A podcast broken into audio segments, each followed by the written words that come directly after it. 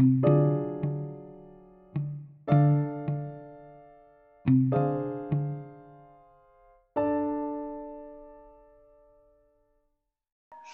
mis queridos oyentes, ¿cómo han estado después de tantos días sin conversar con ustedes, sin que hubiera episodio la semana pasada? Espero que estén muy bien, la verdad les mando un besote hasta donde estén. Y bueno, el episodio de hoy está muy chido, muy interesante, espero que les guste bastante. Y se va a tratar sobre la importancia de la psicología antes y después del COVID y conmigo me va a acompañar un gran invitado, Francisco Segura, psicólogo clínico de la Universidad de Guanajuato. ¿Cómo estás, Francisco? Hola, Ivana, muchísimo gusto, muchas gracias por el espacio. Eh, estamos bien, estamos emocionados de participar, de participar en esta ocasión aquí en tu podcast. Gracias, gracias. Un, un halago, jeje. Pues cuéntanos, o bueno, no sé si quisieras presentarte, contarnos algo de ti, o si no, ya empezar. Tú me dices. Eh, bueno, eh, igual me presento con, las personas que te escuchan. Ah, buenas noches, yo soy Francisco Segura, soy psicólogo clínico, egresado de la Universidad de Guanajuato. Ah, también docente de la Universidad de Guanajuato y en el Colegio Universitario eh, Rosenblut. Eh, ahí también doy clases en la, en la carrera de psicología. Ah, eso es que tomo parte de mi tiempo y de mi actividad laboral. Eso es mi presentación con ustedes. gracias. Pues ya lo escucharon muchachos, tenemos a un gran invitado el día de hoy. Y bueno, vamos a empezar con este temita que se pone interesantoide y más en estos días que hay rebroten. Bueno, hay otra vez el crecimiento del COVID en ciertos lugares. Cuéntame, Francisco, ¿cuál es tu opinión? Primero, ¿cuál es tu opinión personal respecto al COVID, a la situación actual que estamos viviendo? ¿Cómo te la has pasado tú? Híjole, una, una pregunta bastante ah, interesante, ¿no? ¿Qué es lo que uno opina acerca de esta situación? Ah, creo que a pesar de que es una situación que sí eh, ha pegado muy fuerte, tanto en la manera que tenemos de convivir, en la manera que tenemos de realizar nuestras actividades, mm, si hacemos un poquito de memoria no es algo nuevo, pues ah, creo que eh, uno, y creo que a muchas de las personas que escuchan, es que a todas, eh, nos ha tocado eh, de alguna manera situaciones de emergencia de salud, no iguales, pero que sí comparten ciertas cosas, ¿no? Ah, como pudiera ser el famosísimo H1N1. Híjole. H1N1, ¿no? Eh, ahí cuando, cuando el Bester Gordillo no lo supo pronunciar, pero pues ese es otro tema. ese es tema de, de, otro caldo, dicen por ahí. Sí, esa, esa es arena de otro costal. Y si nos vamos un poquito más eh, hacia atrás, nos vamos a encontrar con el brote que hubo de SARS. Eh, es decir, eh, es una situación que no es nueva, sin embargo, es una situación a la cual no estamos de alguna manera preparados o ni siquiera tenemos en mente que algo así pudiera pasar. Entonces, esta situación de salud que está sucediendo no es más que una consecuencia de una conducta irresponsable del ser humano, ¿no? Mm, creo que eh, como especie, hasta donde nosotros conocemos, somos el único mamífero que tiene procesos cognitivos tan complejos como los, los nuestros, que nos permiten hacernos conscientes de nuestra existencia, conscientes de nuestra muerte y capaces de modificar el ambiente a nuestra conveniencia. Ah, sin embargo, creo que eh, cuando uno se empeña en modificar el ambiente sin tomar en cuenta cuáles son las restricciones de ese ambiente en el que vivimos, mm, surgen diferentes cosas, ¿no? Ah, existen un montón de teorías, eh, teorías oficiales y teorías alternativas que abundan en todos lados, en Facebook, en Twitter, eh, en Google, hay blogs dedicados a dar un montón de teorías de esta situación. Que si fue intencionado o no, que si es una situación natural o no. Considero yo que fue más un acto de no saber medir las consecuencias, ¿no? Por ahí estaba escuchando, incluso había personas que hacían videos que, fue fabricado, que ya había cura, pero nadie, nadie la quiere que es una situación mm, relacionada a, situaciones geopolíticas. Bueno, la verdad es que una situación como la nuestra, entendiendo que todos tienen la razón, nadie tiene la razón, es complicado eh, tomar una postura neutral, pero quizás lo más importante y lo que yo trato de rescatar de esto es que es un reto, ¿no? Un reto a cómo te adaptas a los cambios bruscos de tu entorno, de cómo es que logras hacerle frente a estas situaciones tan complicadas. Y sobre todo una capacidad de resiliencia, ¿no? Que, que debemos de tener ante estas ante estas nuevas circunstancias. Y creo que partiendo de eso, pues ahí la llevamos, tratando de, de, estar equilibrados la mayor parte del tiempo. No teniendo éxito o no, te soy sincero, pero eh, creo que teniendo eso en mente resulta un poquito más sencillo, ¿no? Verlo como un reto y tratar de afrontar las cosas de la manera más adecuada posible según las necesidades que se vayan presentando. Por ejemplo, bueno, ahorita tú me hablas de la resiliencia, creo que es, eh, tienes total razón. Digo, cada persona la va a saber manejar como ella pueda, de una, o sea, se, espera, ¿no? Que sea de, la mejor forma posible para cada individuo. Pero pues aquí ya entramos como en tema de la salud mental, ¿no? El aspecto de, de los cambios que dices, de la adaptación, de la resiliencia, eh, ¿Tú qué consideraciones crees que haya por la psicología mental, o bueno, que había, mejor dicho, por la, por la salud mental, por la psicología antes del COVID por parte de toda la sociedad? Porque es cierto que, que no es algo nuevo, está eh, la influenza, influenza, sí, influenza, y otras, otras enfermedades, ¿no? Que se dieron. ¿Qué es lo que tú dirías que es diferente o, que cambió de, esas enfermedades ahorita con el COVID y cómo impacta con la salud mental en este lapso antes de que se diera el COVID. Mm, ok. ¿Qué es lo que impacta? ¿Qué es lo diferente en una, en una contingencia de salud como esta? Creo que hay un montón de factores involucrados, ¿no? Creo que podríamos hablar, podríamos abordar un montón de situaciones. no sé, se me ocurre que mm, cuando sucedió lo de influenza H1N1, cuando sucedió lo del SARS, ah, creo que el acceso a múltiples fuentes de información era más limitado, ¿no? No había una red tan compleja de acceso a la información como la tenemos hoy en día.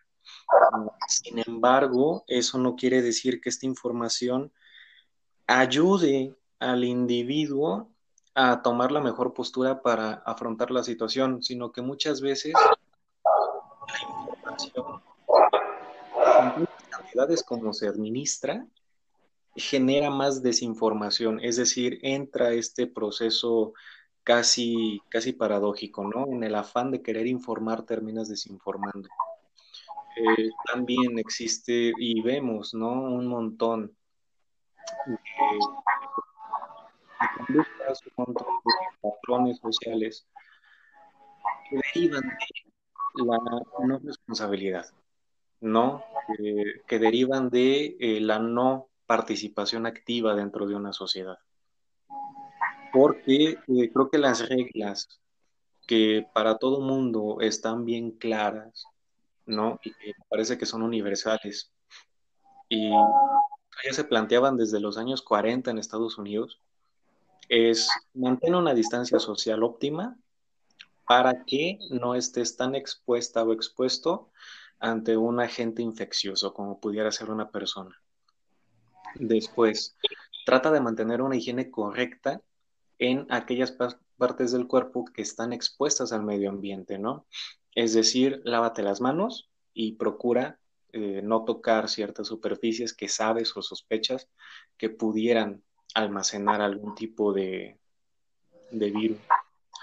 La tercera, eh, protege todas las vías por las cuales el agente patógeno pudiera ingresar a tu organismo.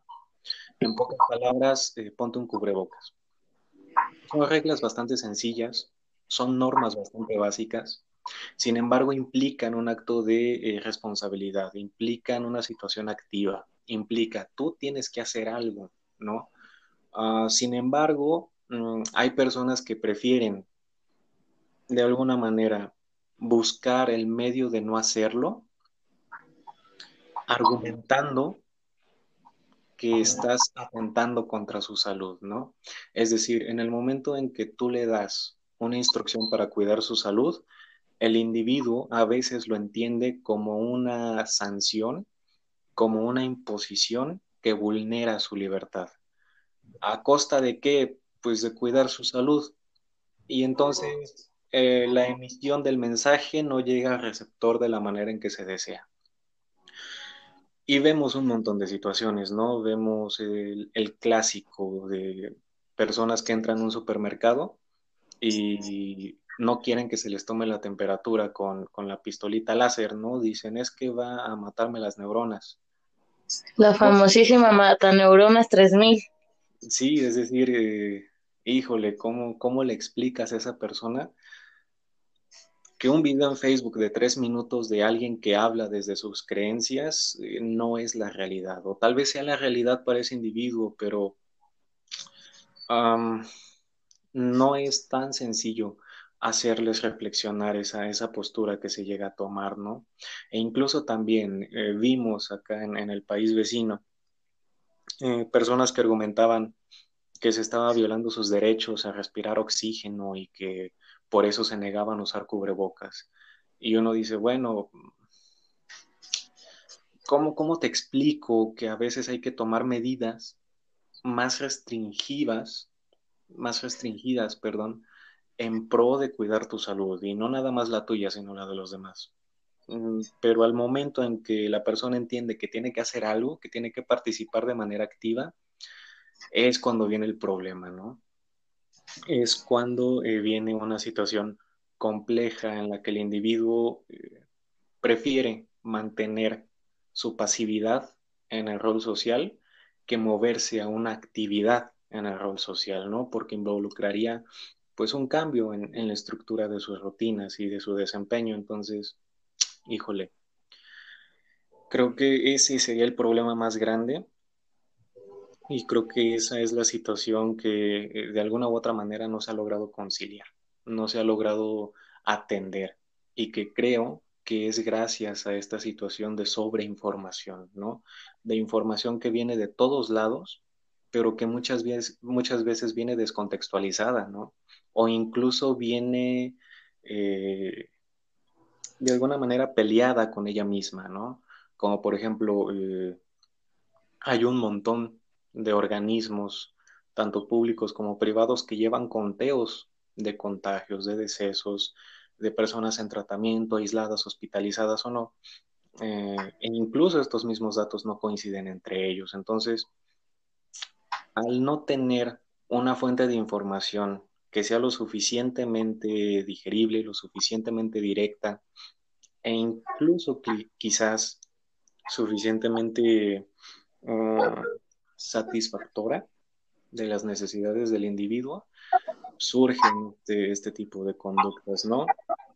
Y, este tipo de fallo también en aquellas personas que de alguna manera eh, somos responsables de emitir un mensaje en el que decimos, híjole, estoy dando información que puede ayudar, pero termina no ayudando, termina estorbando. Creo que ese sería el cambio más importante que a pesar de que estamos en la famosísima era de la información, mm, no estamos lo suficientemente informados. que tienen mucha razón en, en cuestión a la desinformación, ¿no? Pero que a veces incluso se ve muy afectada o muy influenciada por mismas personas o, pues sí, estos llamados influencers, ¿no? O personas que tienen gente o que hay mucha gente que los ve y que son los mismos que dicen, no, el COVID no existe. Y por eso mismo también hay mucha gente que no hace caso, porque es influenciada por demás personas que, que hacen que no haya este control necesario. Y sí, creo que esta, esta situación mm, no es algo nuevo, vaya. Eh, eh, vuelvo al, punto eh, que argumentaba, o sea, esta situación de desinformación no es nueva. creo que echando mano de las situaciones que, que como personas hemos logrado presenciar, hace más o menos, si no mal recuerdo, unos cuatro o tres años, en Estados Unidos hubo una campaña para informar y sensibilizar acerca del suicidio.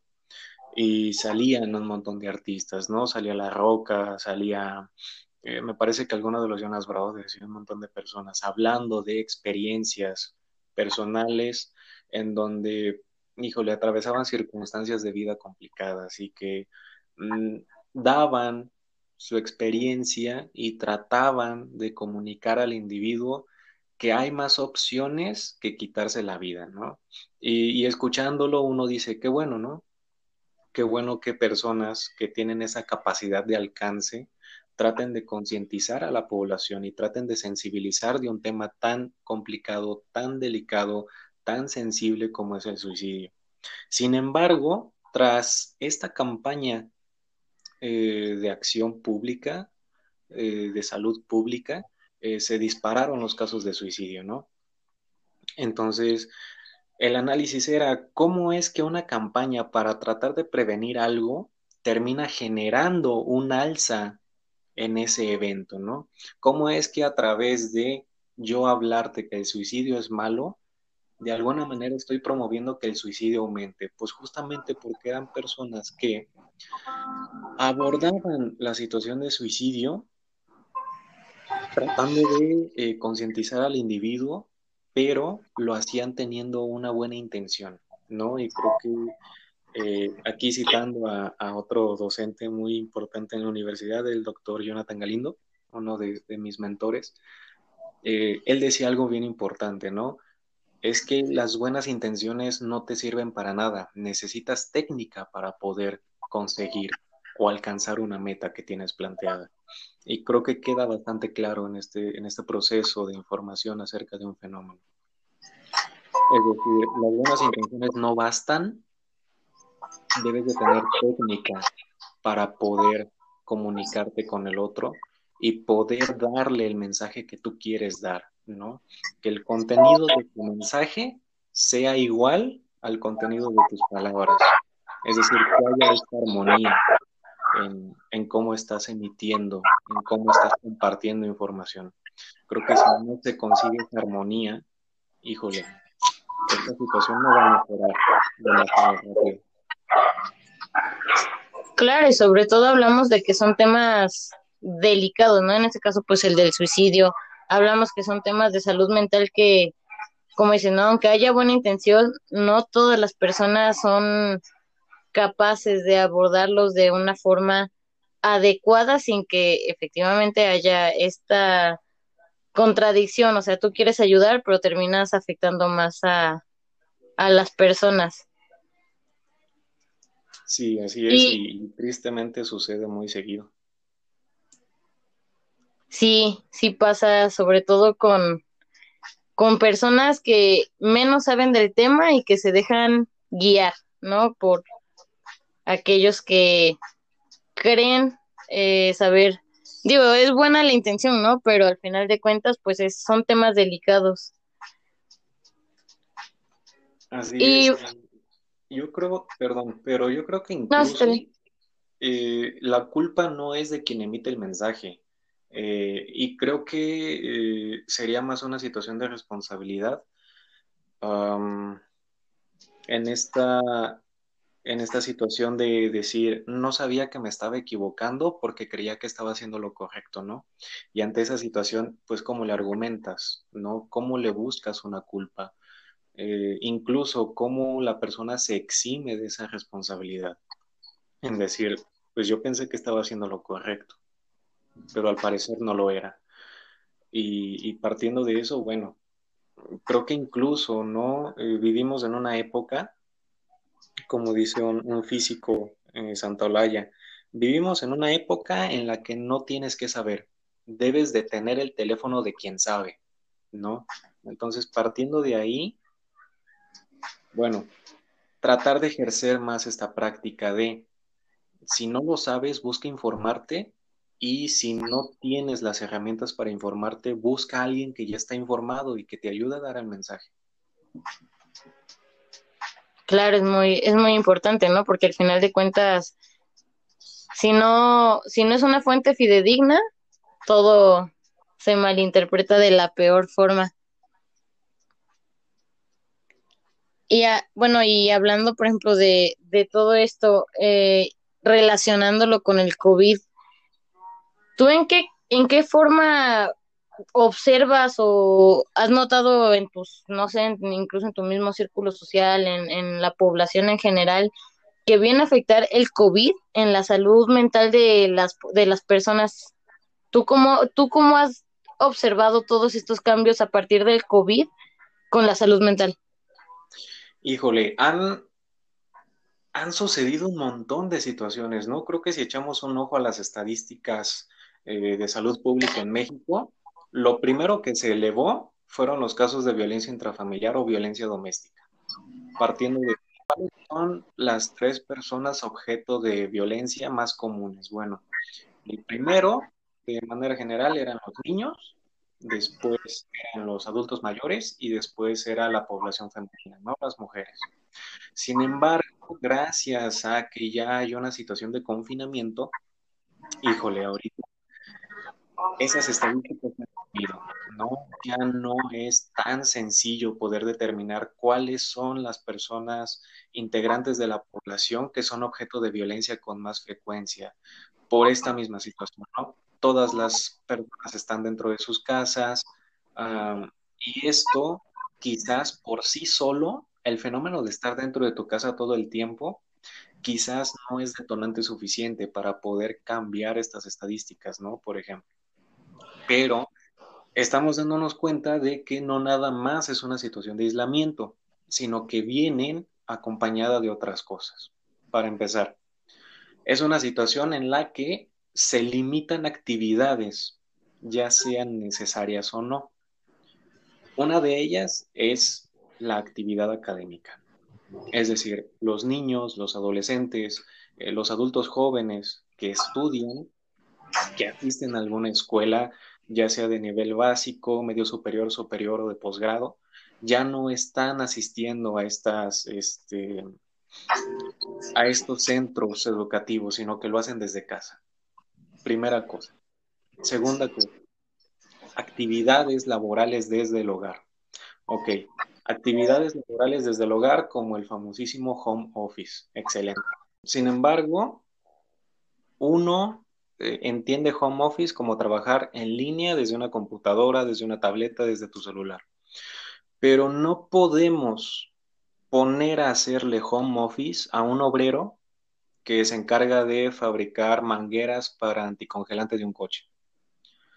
Y entendiendo que solamente las actividades esenciales, es decir, aquellas indispensables, son las que siguen realizándose, pues las empresas ven un decaimiento tanto en producción como en venta, así como en la compra de los productos necesarios. Entonces tiene que haber una serie de recortes. ¿Para qué? Pues para que la empresa siga subsistiendo. Aunque en el camino, bueno, pues muchas personas queden sin una fuente de ingresos. Segunda situación. Tercera situación.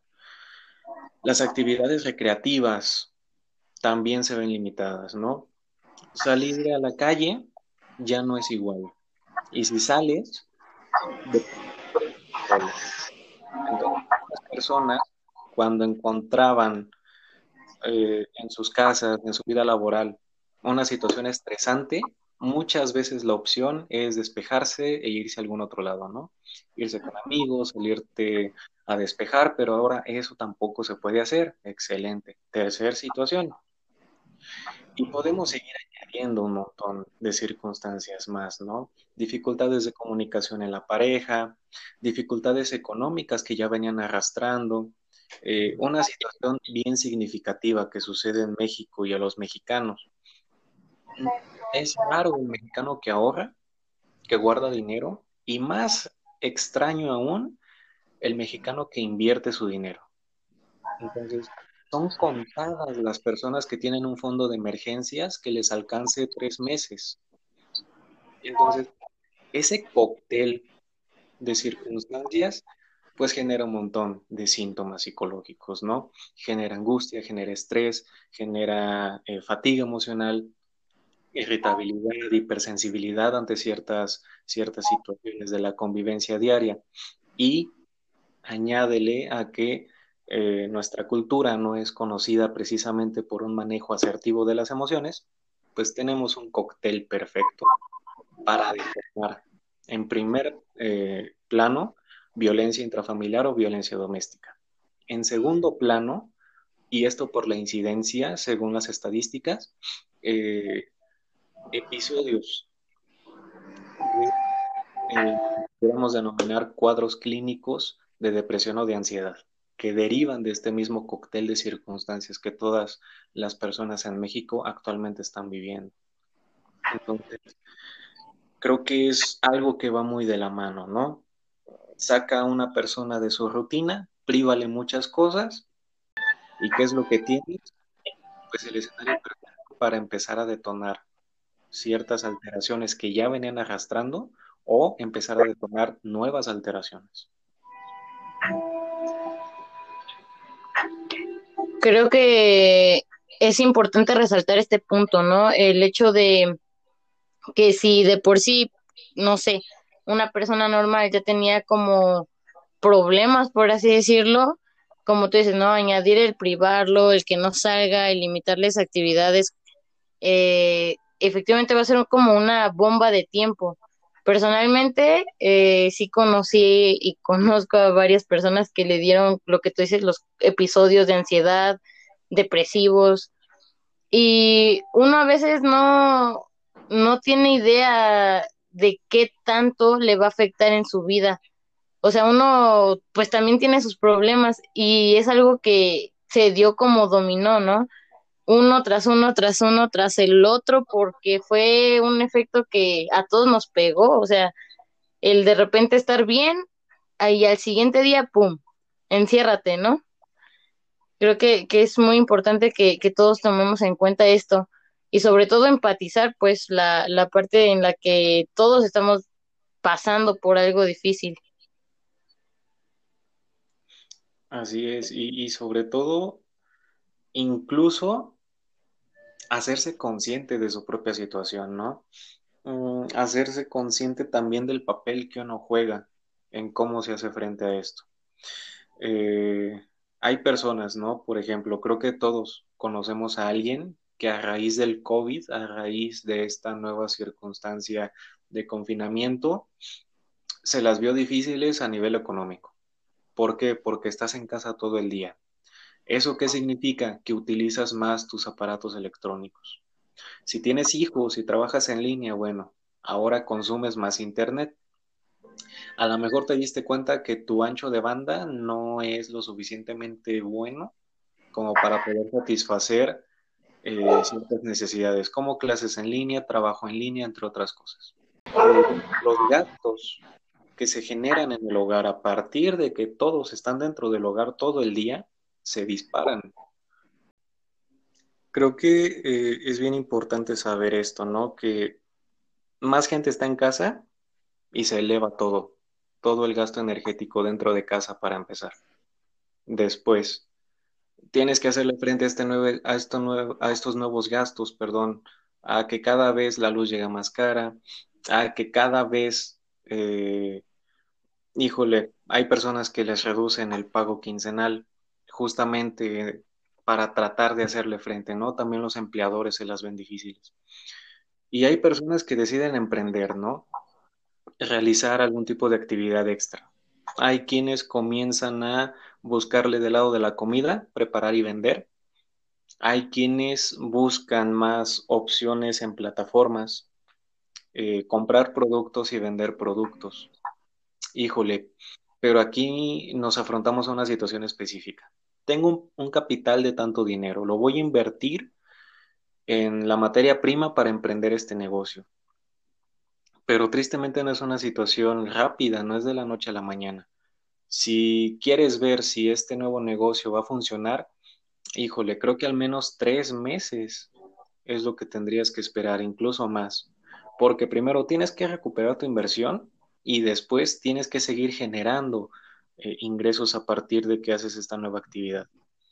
Entonces, la cantidad de estrés a las que muchas personas están afrontando es brutal, ¿no? Creo que si llevar una vida, entre comillas, normal, como la llevábamos antes, implicaba ciertos retos, híjole, adaptarse a estas nuevas circunstancias implica más retos todavía y sobre todo nos agarran en curva, nos agarran en una situación vulnerable porque no estábamos preparados.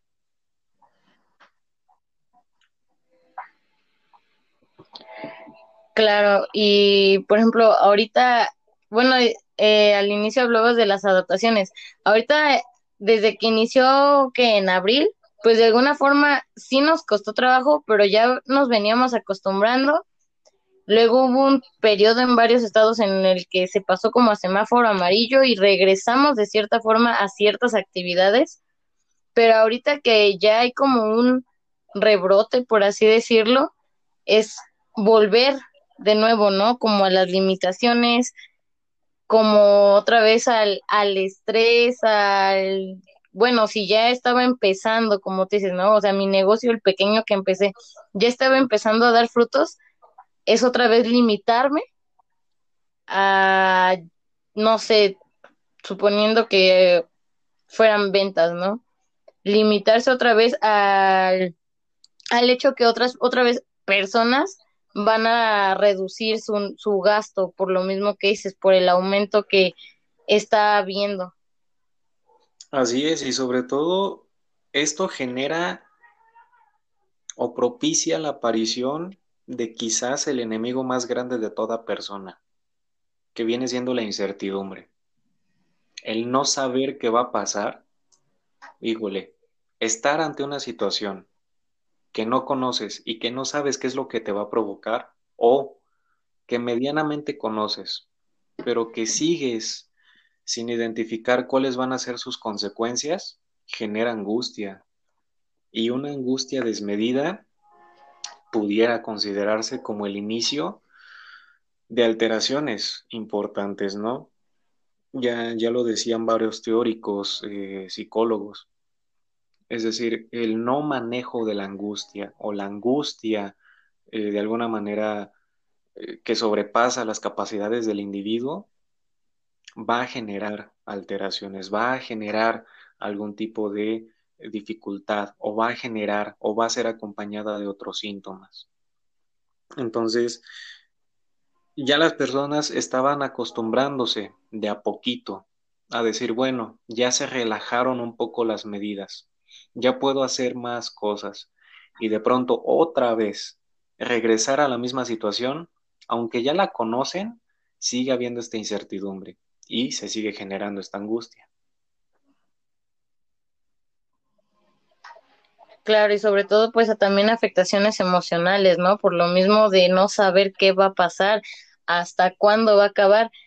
Y esto entra también más por eh, las pérdidas, ¿no? O sea, no, no es solo de, ah, COVID y limitaciones económicas, que es un factor importante, sino que también ha habido pérdidas eh, humanas, o sea, familiares, seres queridos, incluso amigos o no sé, compadres, lo que sea, ha, habido esta pérdida que de alguna forma también llega a afectar a, a, las, a las personas en sí.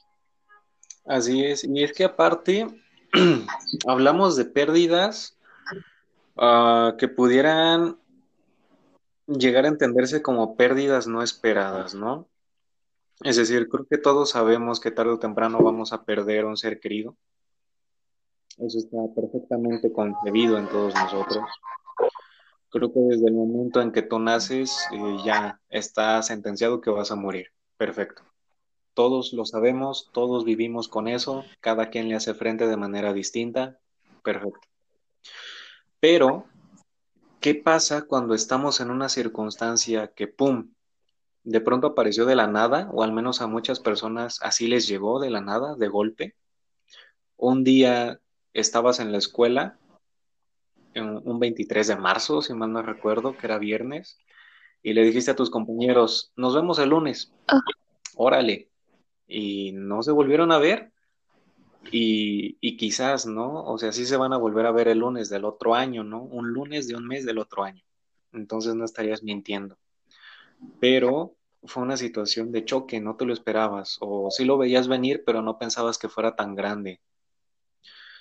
Ahora imagínate, de pronto sentir síntomas específicos y de pronto tener un cuadro grave y de pronto perder tu capacidad de valerte por ti mismo gracias a la gravedad de tus síntomas, no es una situación tan sencilla, sobre todo porque estamos ante una enfermedad que se mueve por contagio, es decir, hay alguien que te infecta, hay enfermedades que surgen, ¿no? Hay enfermedades como el cáncer, hay enfermedades como diabetes, hipertensión, que nadie te las tiene que contagiar. Y tú dices, bueno, quizás a raíz de mi estilo de vida, mm, estas son las consecuencias. Pero cuando sabes que alguien más, llámese conocido o no, fue responsable de transmitirte esta situación, bueno, pues Creo que, creo que la concepción de la situación, la asimilación y la aceptación son completamente distintos. Ahora, imagínate una persona que ve todos estos síntomas en un ser querido y que luego ese ser querido termina falleciendo, no es una pérdida a la que estaríamos acostumbrados, ¿no? Sigue siendo un fallecimiento por enfermedad. Pero incluso hasta en las pérdidas de familiares que están enfermos, hay diferencias. No es lo mismo que tengas un pariente, un ser querido que está enfermo de cáncer y que lleva varios años, que está enfermo de diabetes y lleva varios años, que tiene alguna situación orgánica de varios años, dices, bueno, tarde o temprano va a suceder, tarde o temprano esta persona se va a ir. Y queriendo o no, o lo aceptas o lo niegas, pero haces algo cosa que no se está presentando del todo en esta nueva situación, porque llega mucho el pensamiento de por qué. ¿Por qué si estábamos haciendo las cosas bien? ¿O por qué si me dicen que esto no es real? ¿O por qué si sí le llevé al hospital? ¿O por qué? ¿No? Preguntarse el por qué, el por qué, el por qué. Y esto, bueno, hace que las pérdidas no sean tan iguales a lo que culturalmente estamos adaptados o acostumbrados.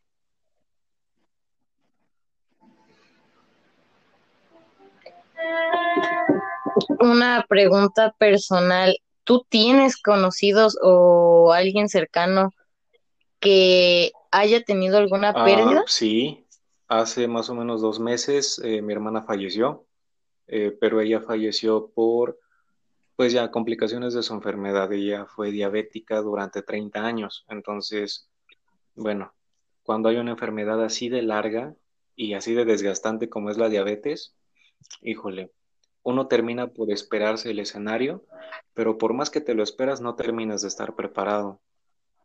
Eh, a mi padre tuvo un cuadro medio complicado. Entonces, híjole, las situaciones sí cambian mucho, ¿no? El cómo, el cómo lo abordas, el cómo lo entiendes y sobre todo el cómo reaccionas son situaciones bien diferentes.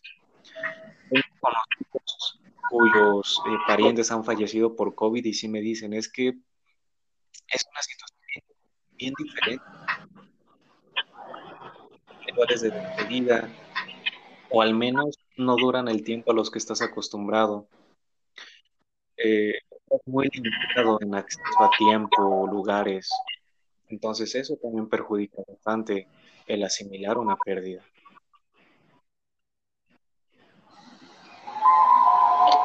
Claro que sí, ha de ser muy, muy difícil y bueno, te mando un abrazo y mucha fortaleza. Yo obviamente no sabía, pero gracias por compartirlo. No, muchísimas gracias. Y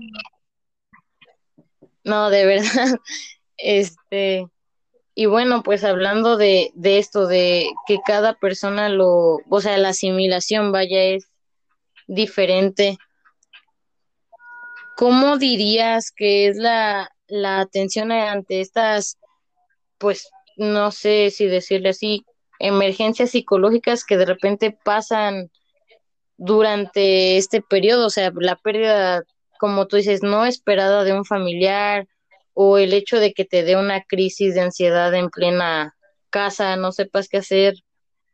¿Tú qué nos podrías hablar? Digo, es tu área respecto a, la atención que se ha tenido o, que se está teniendo actualmente? Eh, aquí tendríamos eh, que partir de un entendido, ¿no? Eh, creo que cada individuo tiene un acceso diferente a la realidad según sus estructuras. Como, como bien lo decía el viejo Kant, es imposible acceder a la realidad porque cada uno recibe los mismos estímulos, pero los entiende de manera diferente. Entonces, partiendo de esa premisa, la atención que se le da actualmente a un individuo tiene que ser bien focalizada, desde mi punto de vista, en dos circunstancias. Número uno, ¿cuáles son las estructuras que posee? ¿Qué forma de ver la vida tiene? ¿Cuáles son sus herramientas de afrontamiento? cuáles son las habilidades que posee, cómo está esta capacidad de resiliencia y después identificar cuáles son las necesidades que se le presentan. ¿Por qué? Porque de estas dos, vamos a abordar estas dos, hay muchísimas más variables, pero quizás estas dos son las que se ven más involucradas, ¿no? ¿Cuál es la estructura del individuo cuáles son las necesidades que posee. Entonces, identificar cuál es la estructura del individuo quizás es el primer paso para, número uno, potenciar sus habilidades y, número dos, desarrollarle nuevas habilidades para hacerle frente a esta situación. Entonces, eh, creo que hay que identificar las estructuras del individuo. ¿Qué herramientas posee? cuáles, de alguna manera, las carencias que tiene, ¿no? ¿Qué herramientas le hacen falta? Identificar cómo esta persona le hace frente a las cosas, ¿no? Su resiliencia, tratar de describirla, tratar de identificar cuál es su resiliencia. Hay maneras de abordar la realidad. Hay un montón de maneras, ¿no?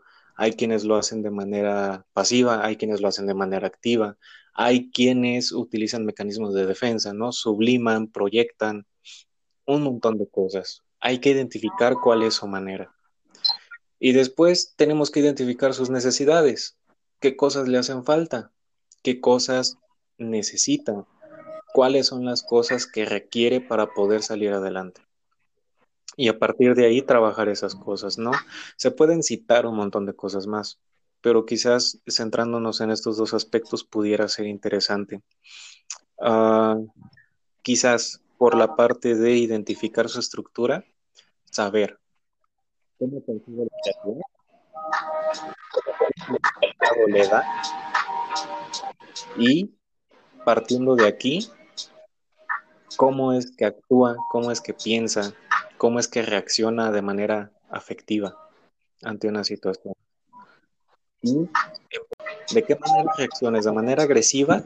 Eso no es una manera 100% eficaz. Vamos a tratar de desarrollarte otro tipo de herramienta de afrontamiento. Otra, por ejemplo, ah, identificar cuáles son sus necesidades. Pero ojo, eh, un profesional de la salud en este caso psicología, no te va a solucionar tus problemas. Lo que va a hacer es desarrollarte habilidades que te den a ti la capacidad de encontrar soluciones. ¿Sí? Esa quizás es la parte más importante y uno de los mitos más grandes, ¿no? ¿A qué vas al psicólogo? ¿A platicar? Bueno, sí. ¿A qué vas al psicólogo? ¿A llorar? Sí. Pero quizás la parte más importante de ir al psicólogo es a desarrollar herramientas que te ayuden a hacerle frente a la vida diaria.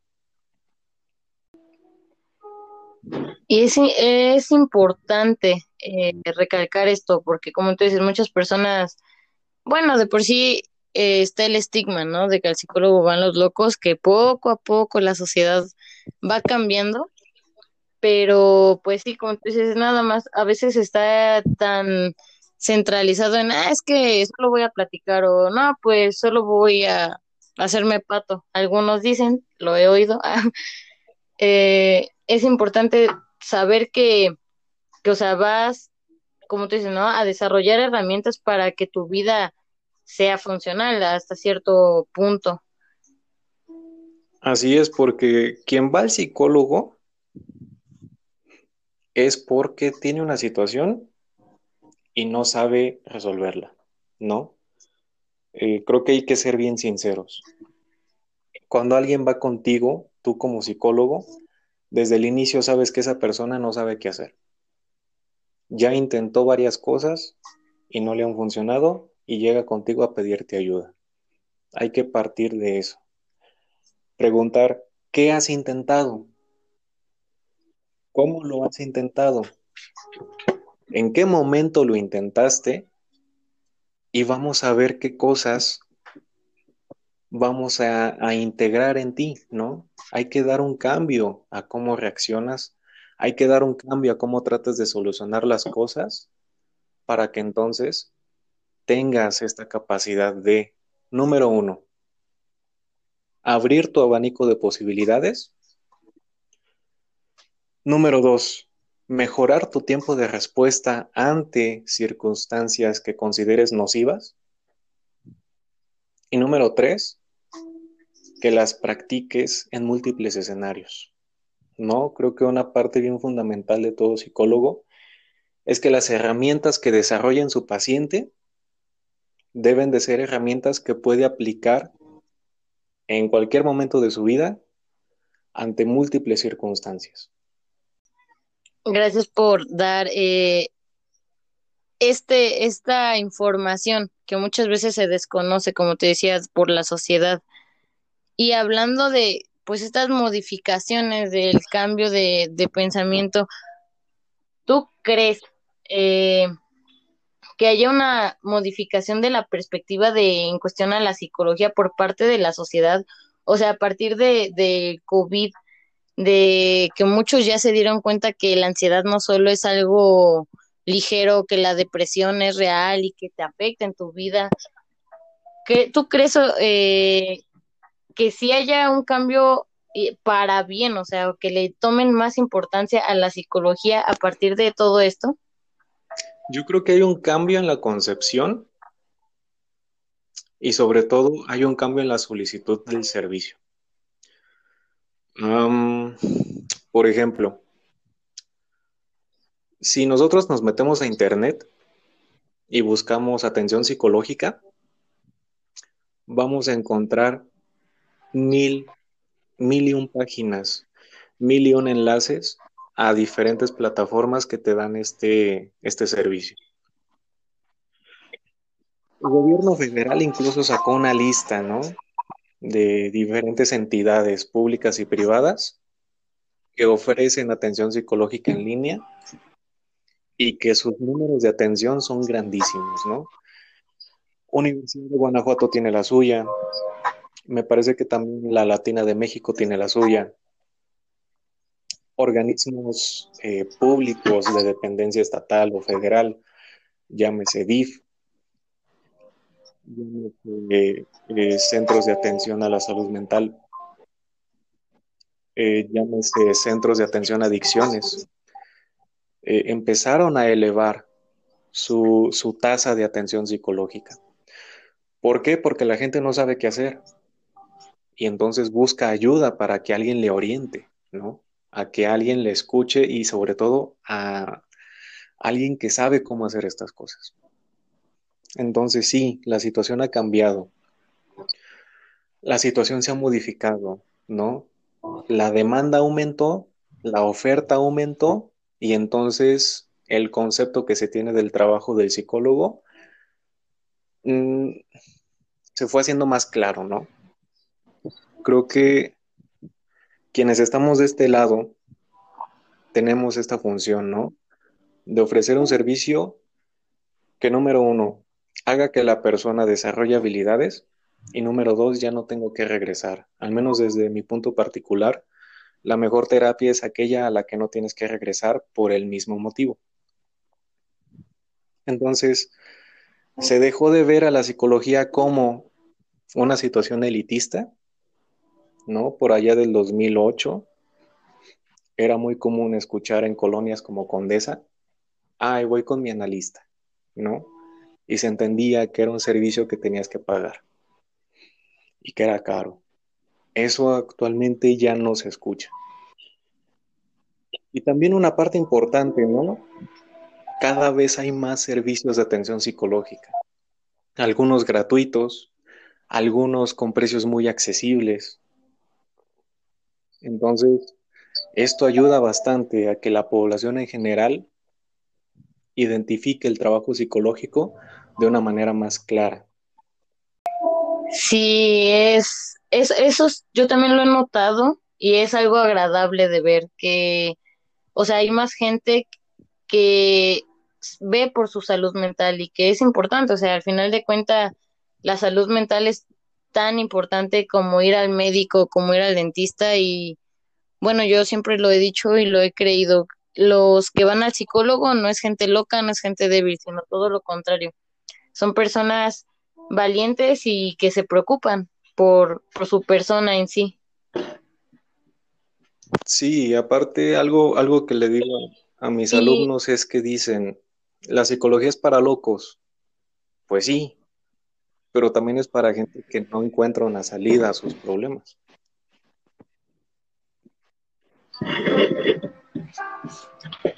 Claro. Y respecto a esto, como cierre, me gustaría que nos dijeras o hicieras una invitación sobre qué tan importante es la salud mental en cualquier ámbito, o sea, incluso pasando el COVID, porque, bueno, de qué va a pasar, va a pasar, ¿no? ¿Cuándo? ¿Quién sabe? Pero va a pasar. La ¿Cuál sería la importancia de que las personas vean por su salud mental? Además de ya todo lo que dijimos, claro. Ah, la importancia sería recordar que somos individuos que nos movemos en tres esferas, la biológica, la psicológica y la social. ¿Qué pasa cuando tienes una alteración en lo biológico? Pues vas al médico. ¿Qué pasa cuando tienes una alteración en lo social? Pues buscas auxilio de instituciones que se especialicen en ese rubro. Tienes un problema legal, vas con un abogado.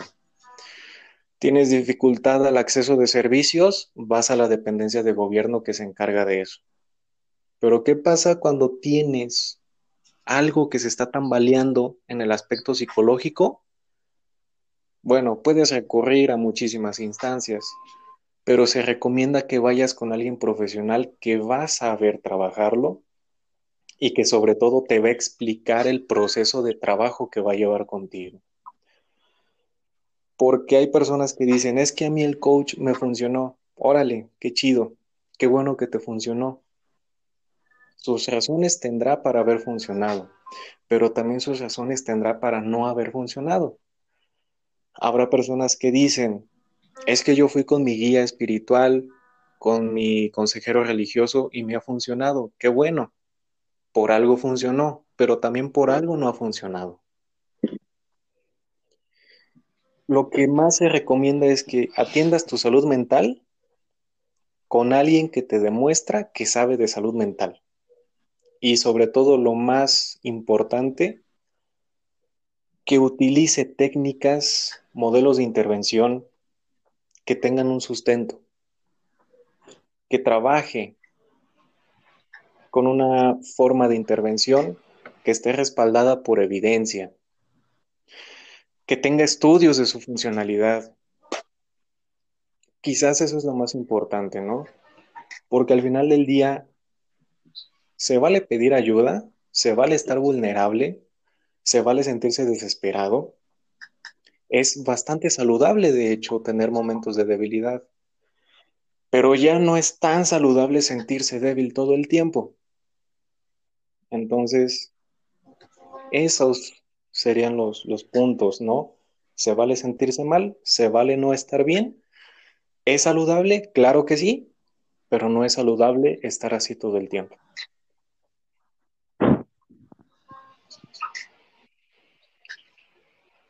Muchísimas gracias por las aportaciones que nos has dado, Francisco. Creo que es un tema que todos deberíamos eh, eh, considerar, tomar en cuenta y pues estar dejando poco más el estigma de, de que la psicología no sirve o que es mejor.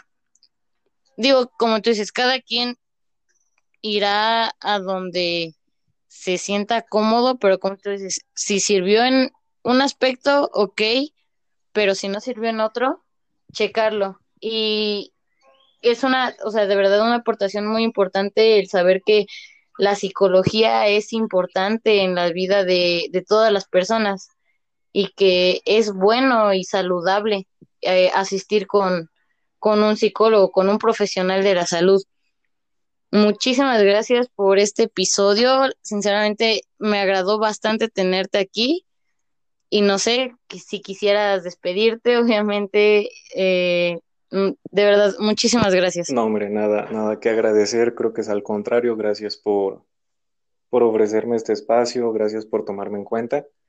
Eh, hay una disculpa por los problemas técnicos, a lo mejor quienes lo escuchen no, no se darán cuenta, ah, pero bueno, cosas de la tecnología que salen de nuestras manos. Y este, Así es.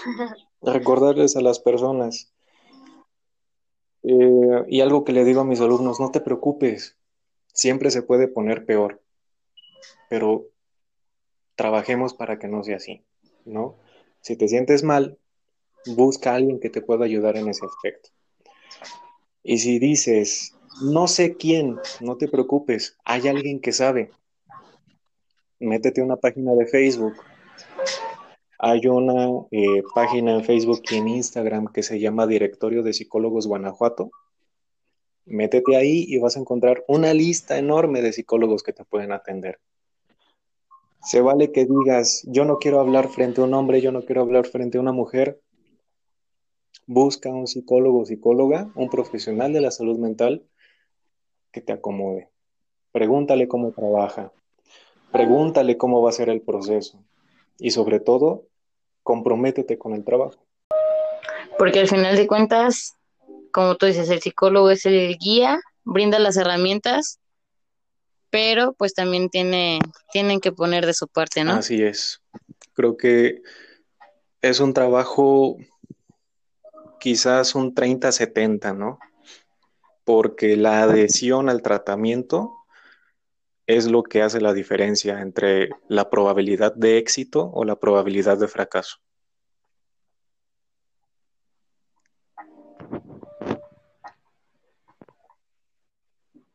Pues muchísimas gracias, muchísimas gracias también por el dato. Ahí lo tienen.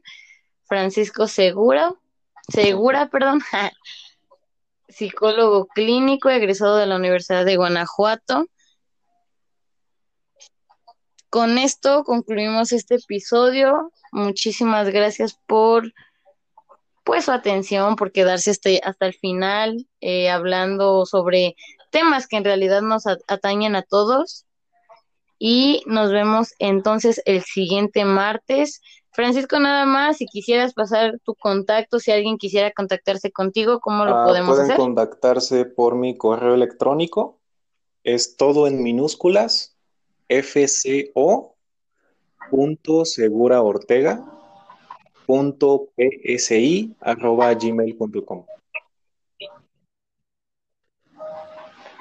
Ahí lo tienen muchachones, cualquier duda o que ustedes requieran, no duden en pedir de verdad atención, ayuda. Ahí está Francisco Segura y como él, él hay muchísimos más profesionales de la salud que están dispuestos a ayudarlos. Y bueno, acabamos con esto. Muchísimas gracias y nos vemos el siguiente martes. Adiós.